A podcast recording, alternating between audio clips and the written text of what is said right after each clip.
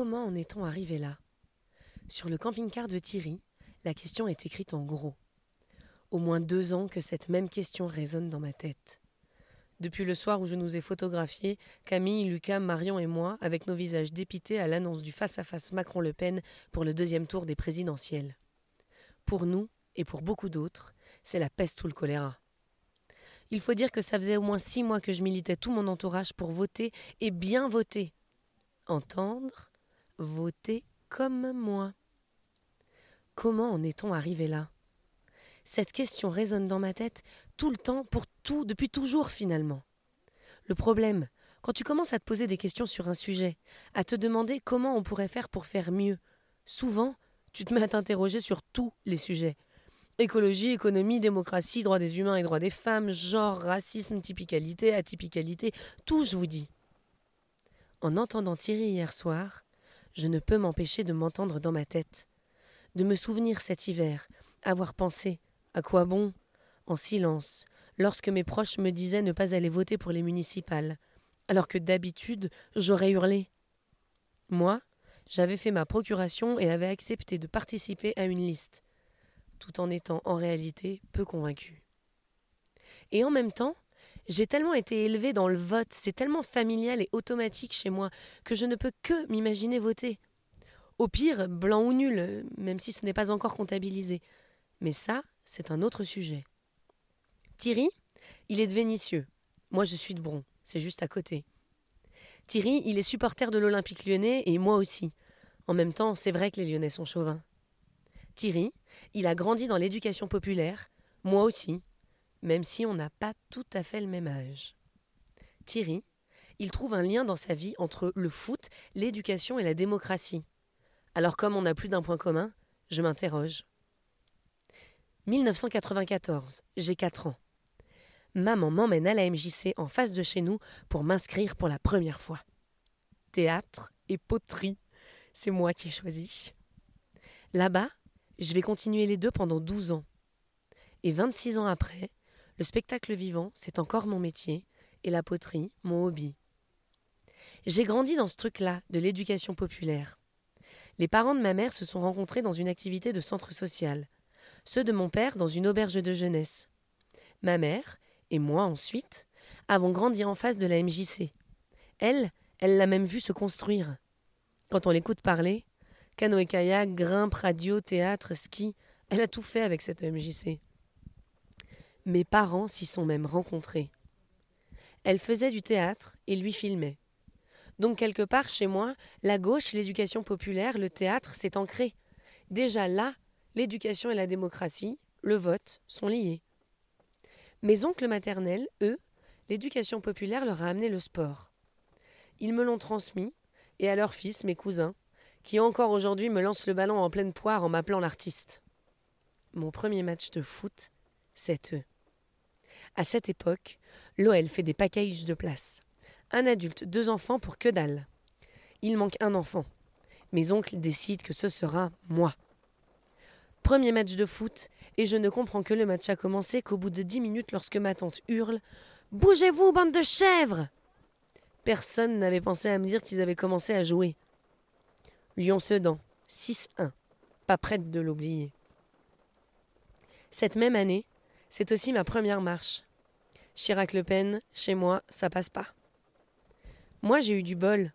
Mon premier vote présidentiel, Hollande passe et la gauche revient. Ça non plus, pas prête de l'oublier. Je pourrais continuer comme ça jusqu'à aujourd'hui. Cette année, le Covid a annihilé la fête de mes 30 ans, mais m'a offert une nouvelle voiture. La première fois que je l'utilise, je suis en route pour aller rejoindre les échappés.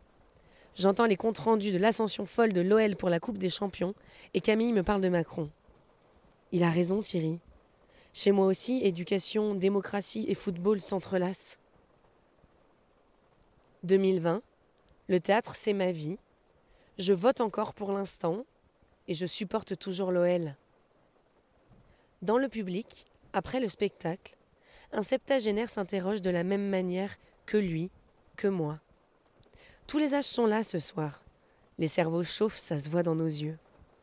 Thierry, dans un authentique moment de grâce, tout simplement a posé la bonne question.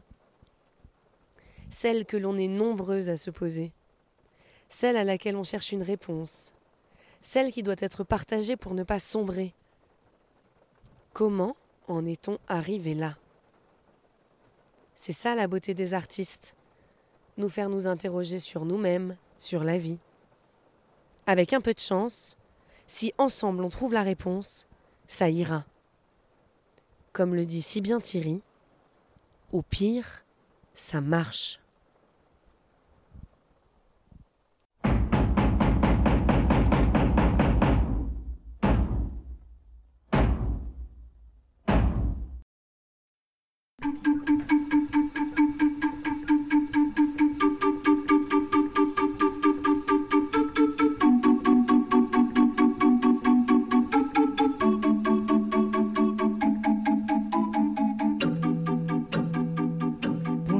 Bienvenue sur les ondes poétiques.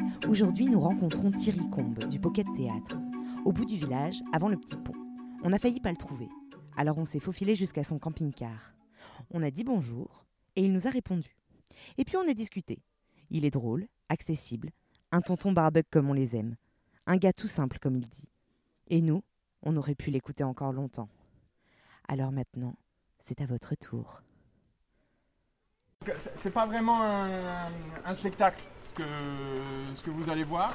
Je ne sais pas si ça le deviendra un jour et si jamais ça devait le devenir un jour, ça sera pas avant un an. Voilà, c'est pour être très clair. Donc ce que vous allez voir là, c'est euh, une étape sur un chemin pour aller vers l'objectif dans un an de, pouvoir présenter peut-être un, spectacle qui sera peut-être même pas tout à fait un spectacle.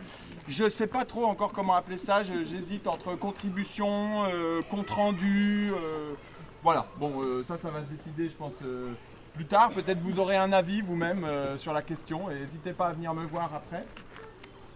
ça, c'était le premier élément. Et ensuite, c'était juste vous dire comment ça a commencé. Moi, j'ai commencé dans le génie civil. J'ai un DUT de génie civil que j'ai fait après avoir fait un an de fac. Génie civil un peu par défaut. Ça me paraissait être le truc le mieux.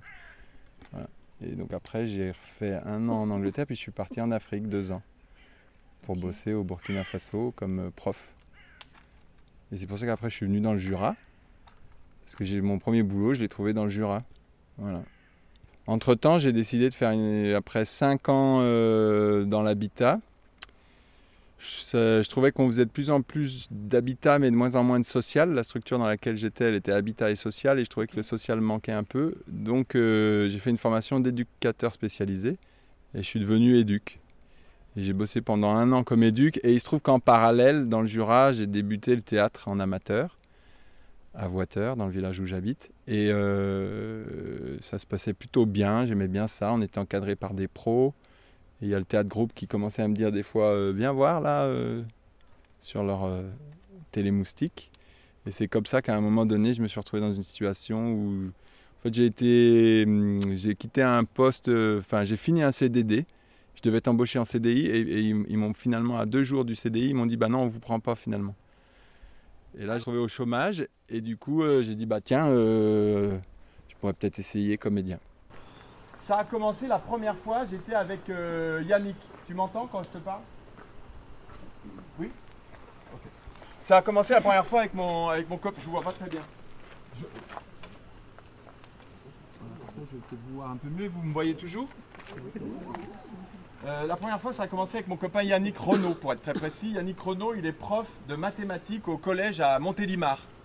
Et on était en train de discuter les deux, c'était à peu près, je crois, octobre 2017. C'était juste avant l'élection présidentielle et il me dit comme ça, euh, ouais non mais moi tu sais, euh, la démocratie, tout ça, est-ce qu'encore vraiment on est en démocratie? Est-ce que voter ça sert à quelque chose Non, non mais moi je dis rien, tu vois. Moi je dis rien du tout. Moi, la manière de. Donc, c'est des spectacles que j'écris moi-même, entre guillemets. Je dis entre guillemets parce que c'est l'écriture en fait. C'est, j'écris pas euh, sur une feuille euh, un texte avec un début, un milieu, une fin.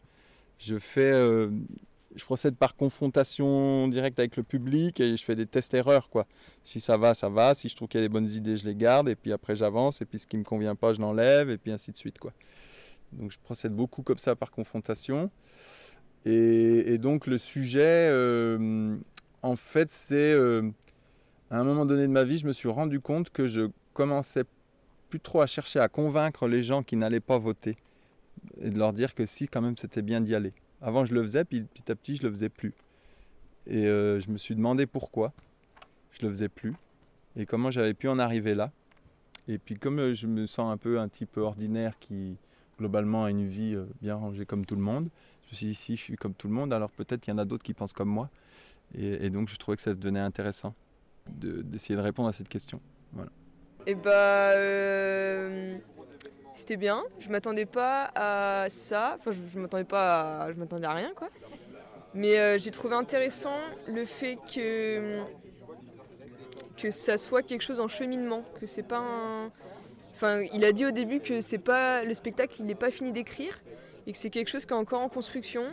Et j'ai trouvé intéressant que ça soit le cas et euh, qui nous partage tout en mettant en scène euh, ses réflexions, euh, le chemin qu'il a déjà parcouru.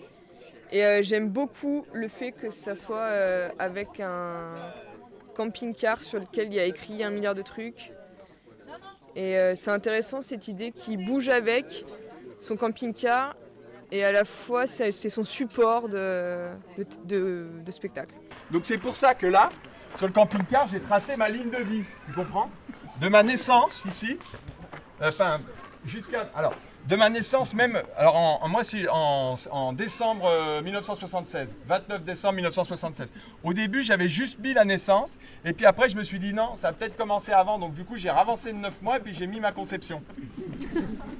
Et d'ailleurs, c'est à ce moment-là que je me suis rendu compte que j'ai été conçu au, printemps, printemps 76. Et, et à l'époque, euh, c'était Valéry Giscard d'Estaing qui était euh, président de la République. Donc j'ai été conçu sous Valéry Giscard d'Estaing. Tu comprends? Non, quand j'ai dit sous Valéry Giscard d'Estaing, je disais pas sous, c'est sous la présidence de Valéry Giscard d'Estaing. C'est parce que tu as rigolé. Voilà. Et donc, tu vois, c'est intéressant parce qu'effectivement, sur le dessus, tu l'as peut-être compris, j'ai fait une autre ligne. Sur cette ligne, j'ai reporté tous les présidents de la République, tous les premiers ministres, tous les maires des communes où j'ai habité, certains conseillers municipaux, etc. etc. J'ai mis aussi les, ministres de, la culture et les ministres de l'éducation sur certains, tu vois. Parce que je me suis dit, si voter ça sert à quelque chose, ça veut dire que ces gens qui ont été élus à un moment donné, crac, peut-être qu'ils ont eu un rôle, tu vois, dans ma vie, et il faudrait que je m'en rende compte, quoi. Voilà, donc sous Valéry Giscard d'Estaing, j'ai été conçu, et j'ai constaté, et j'ai constaté, par exemple, quand tu prends la ligne du bas, la ligne du bas, c'est tous les résultats de, l'Olympique lyonnais. C'est pour ça que j'achète l'équipe. Sur, l'achat de l'équipe, c'est-à-dire que je me suis dit aussi, peut-être euh, dans nos vies, qu'est-ce qui a le plus d'importance euh, Enfin, pour la mienne, en tout cas, par exemple, un résultat sportif ou alors une élection présidentielle? Bon, je suppose aussi que peut-être ça me permettait quelque part des fois d'aller jeter l'équipe et de lire l'équipe et de pouvoir dire à ma chérie, euh, excuse-moi, je bosse. En tout cas, là, voilà. Et donc, j'ai constaté qu'en 76, j'ai été conçu au moment où Aimé Jacquet était entraîneur de l'Olympique lyonnais. Tu suis? Aimé Jacquet. Et je me suis dit, mais c'est quand même dingue parce qu'en 98, c'est là. Quand on a gagné la Coupe du Monde, la France, eh ben c'était Aimé Jacquet qui était sélectionneur. Et moi, je croyais que j'étais super content parce qu'on avait gagné la Coupe du Monde, mais c'est peut-être aussi parce que son visage me rappelait euh, ce moment de ma conception. Ah, tu vois que ça devient intéressant, tout d'un coup tu fais des liens comme ça, etc. Et donc pour en arriver jusqu'ici, parce que ça c'est le côté historien, tu vois. Mais en même temps il faut être un peu journaliste parce que ça se passe maintenant, c'est en ce moment. Et puis c'est dans ce contexte-là, avec toi, toi, toi, toi, toi, et puis les autres, tu vois, ailleurs et tout ça, quoi. Donc je me suis dit, il faudrait que je sois un peu euh, journaliste du moment. Donc c'est pour ça qu'ici, j'ai tracé un trait, euh, voilà, au moment où j'ai acheté le, camping-car. L'idée étant, avec le camping-car, je t'explique, l'idée étant que j'aille comme ça à la rencontre des gens, pour les interviewer, pour leur poser des questions, comme un, comme un journaliste, quoi. Le processus, si tu veux, c'est que je prends la caméra, je, euh, je- fais monter les gens dans le camping-car, tu vois, comme ça. Euh, attends, je vais allumer la lumière. Et après, ils s'installent, tu me vois? Voilà, ils s'installent là. Moi, je m'installe là et les gens sont en face, tu vois. Je mets la caméra sous le dessus et je les filme. Voilà. Et donc, du coup, j'ai acheté le camping-car et donc j'ai noté le moment où j'ai acheté le camping-car pour voir si ça avait eu un incident. Et bien sûr, parce que du coup, il y a un enjeu, j'ai tracé aussi toute la partie avec mon espérance de vie. Parce que donc moi à mon âge, j'ai regardé, euh, j'ai une espérance de vie normalement c'est vers 79,3. Mais comme moi j'ai une petite tendance à faire un peu d'asthme que je traite pas très bien, et puis que je suis pas non plus un gros gros sportif, j'ai un peu réduit. hein. donc euh, j'ai placé ma, mort aux environs de, de 2053, ça tombait, tu vois. Et du coup je me suis dit tiens tu vois ça va peut-être être à un moment donné un refus de priorité à droite ou un truc comme ça. Et donc tu vois 35 ans d'espérance de vie, ça veut donc dire 35 ans d'expérience de vote. Eh ouais, du coup il y y a un enjeu, c'est important. ça. Donc je pense que j'ai bien placé le contexte. Et j'ai bien aimé le côté un petit peu un petit peu foutraque qui part un peu dans tous les sens. euh, le programme commun de la gauche aussi, qui, nous a fait rêver à une époque. Et je me retrouve un peu dans le désenchantement qu'il évoquait. euh, et je me pose aussi les mêmes questions, notamment pour les prochaines échéances. Parce que je ne suis pas sûr euh, de continuer à aller voter. Je vote depuis euh, que j'ai 19 ans, parce que la majorité, euh, c'est sous Giscard que je l'ai eu, et c'est passé de 21 à 19 pour. C'était 18, mais j'avais déjà 19. Voilà, donc je n'ai jamais raté une échéance électorale, mais là, ça, je commence à, à être effectivement désenchanté. Ça va pas se sentir que je me suis engagé à un moment donné et puis que je me suis vraiment mis en grève, tu vois. Donc faut vraiment qu'il y ait un moment où.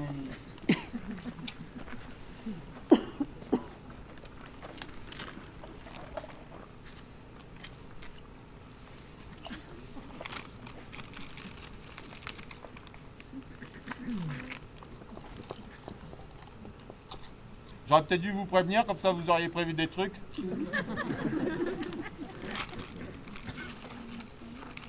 Je peux pas vous donner les chiffres non plus parce que d'abord, un, il y a le Covid, puis en plus après ça deviendrait un moment sympa. C'est pas le but, hein.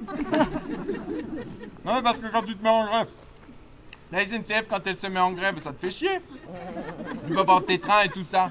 Mais un comédien qui se met en grève, toi tu le sens pas parce qu'après il rattrape le travail pour finalement le spectacle il tienne la route. Alors du coup, moi je m'arrête.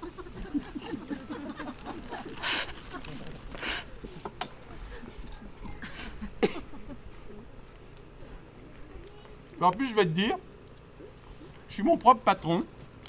Et il y a des fois, je trouve que, franchement, je, je bosse depuis ce matin. J'ai fait plein de trucs et tout, un truc de dingue. Et je me dis, j'ai même pas eu droit à une pause.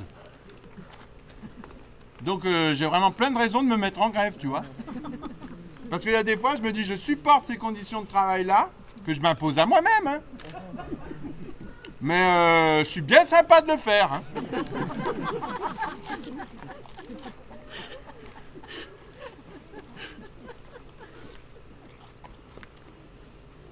Après, si tu veux, on peut aussi empiler ce moment-là avec le moment que. Parce qu'à cause de- du Covid, là, j'ai deux semaines de travail qui ont sauté. On dirait que je ferais ça à ce moment-là aussi, comme ça je regroupe tout. Ça te va?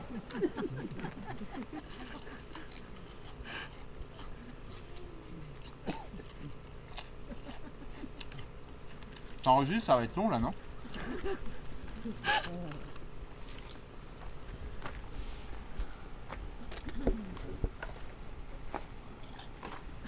C'est bon, c'est chiant ou pas? Parce que l'intention c'est que ce soit chiant quoi.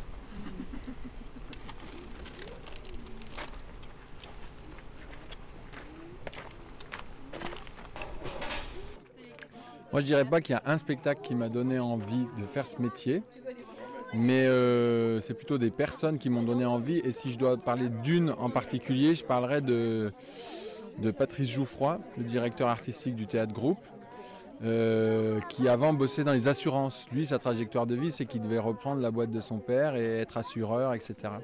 Et en fait, il est devenu comédien. Quand moi je l'ai rencontré, il était euh, réputé, enfin c'était une référence et son travail, la jurassienne de réparation, etc. euh, C'est vraiment marquant au niveau des arts de la rue. Et je crois que quand moi je l'ai vu, je me suis dit, ben tu vois, si des assurances on peut devenir comédien, moi qui avais cette espèce de rêve profond quand même d'être comédien, euh, c'est que ça doit pouvoir être possible. Si lui il l'a fait, peut-être moi je peux. Mais pas comme un truc euh, euh, de compète, quoi, mais juste euh, c'était un témoignage que ça pouvait arriver. Euh, on sent une vie, on sent euh, des- un vécu en tous les cas euh, de la part de l'auteur de ce spectacle et une avancée dans la vie qui est, oui, qui est riche. Et du coup, ça s'appelle Au pire, ça marche. Parce que je me suis dit, au pire, j'arrive à faire un spectacle, donc au pire, ça marche, ça se tente, faut essayer. Ouais. Je trouvais qu'aussi la question du vote, franchement, que, que- que- que dans un pays comme ça, on valide l'idée qu'à partir de 18 ans, n'importe qui peut, peut voter, avoir un- une idée éclairée, tout ça. Je me dis, finalement, ils doivent se dire aussi, au pire, ça marche. oui, C'est ça. Au foot, c'est pareil. Quand tu te mets sur le terrain, tu, tu joues contre une grosse équipe et tout, tu te dis, est-ce que je vais vraiment gagner? Tu y vas quand même, puis tu te dis, au pire, ça marche. L'éducation, penser que tout le monde peut comme ça apprendre des choses, être éduqué et tout, c'est quand même... euh, au pire, ça marche, quoi, mais c'est quand même un peu gonflé, quoi. Voilà. Il a raison. Au pire, ça marche.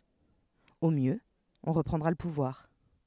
Alors si Thierry passe par chez vous, allez lui claquer la bise de notre part. Premièrement, parce qu'on vous assure que ça en vaut la peine. Et puis parce que Thierry, c'est une échappée à lui tout seul. Ou à l'armée, ou à l'usine, ils se sont rangés des bécanes, y a plus de jeunesse, tiens ça me déprime. Alors pour mettre un peu d'ambiance, dans mon quartier le vieux débris, j'ai groupé toutes mes connaissances intellectuelles, et c'est depuis que je suis une bande de jeunes, à moi tout seul, je suis une bande de jeunes, je me fends la gueule. Suis le chef et le sous-chef, je suis Fernand le rigolo, je suis le petit gros à lunettes, je suis Robert le grand costaud. Y a plus de problème de hiérarchie, car c'est toujours moi qui commande, c'est toujours moi qui obéit. Faut la discipline dans une bande. Je suis une bande de jeunes, à moi tout seul. Je suis une bande de jeunes, je me fends la gueule. Débarque au bistrot du coin et qu'un mec veut m'agresser, ben moi aussitôt j'interviens, c'est beau la solidarité. Quand je croise la bande à Pierrot, ils sont beaucoup plus nombreux, ça bastonne comme à Chicago, c'est vrai que dans sa bande ils sont deux. Je suis une bande de jeunes, à moi tout seul, je suis une bande de jeunes, je me prends la gueule. Dans ma bande y a du rififi, je me téléphone, je fais une bouffe. Je fais un colloque, je me réunis, c'est moi qui parle et c'est moi qui écoute. Parfois je m'engueule pour une soute qui amoureuse de toute ma bande. Alors la sexualité de groupe, y a rien de tel pour qu'on s'entende. Je suis une bande de jeunes, à moi tout seul. Je suis une bande de jeunes, je me prends la gueule. Quand je me balade en mobilette, on dirait l'équipe est sauvage. 15 décibels, c'est la tempête dans tout le voisinage. Et puis si un jour en banlieue, toute ma bande est décimée par toute une bande de vieux, je me battrai jusqu'au dernier. Car je suis une bande de jeunes, à moi tout seul. Je suis une bande de jeunes, je me fends la gueule. I'm a poor lonesome young band. I feel alone. I'm a poor lonesome young band. I break my gueule. Ah, mais ça sent le chou, à mon Lucien. Voilà, ça, tu vas le garder je vais le garder, bah, évidemment. Saucisse